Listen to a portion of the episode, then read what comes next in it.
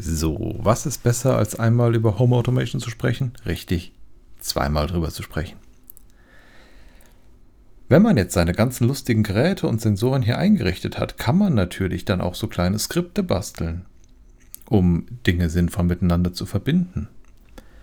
Sowas wie, wenn die Steckdosenleiste an meinem PC länger als 10 Minuten weniger als 20, 30 Watt zieht, wird der Rechner wohl aus sein und ich kann die Steckdose ausschalten.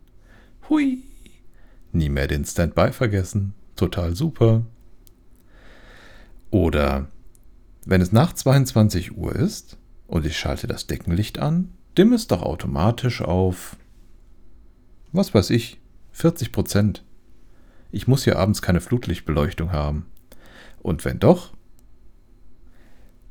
wie wäre es damit? Wenn das Licht bei 40% ist und ich schalte es zweimal hintereinander schnell an und aus, schalte es auf 100% hoch. Hui, das macht Spaß. Was kann man denn noch? Ach ja, was ich noch gemacht habe, was ich ähm, mehr als lustiges Gimmick, aber trotzdem als witziges, lustiges Gimmick empfinde. Das Stream Deck kann Home Automation.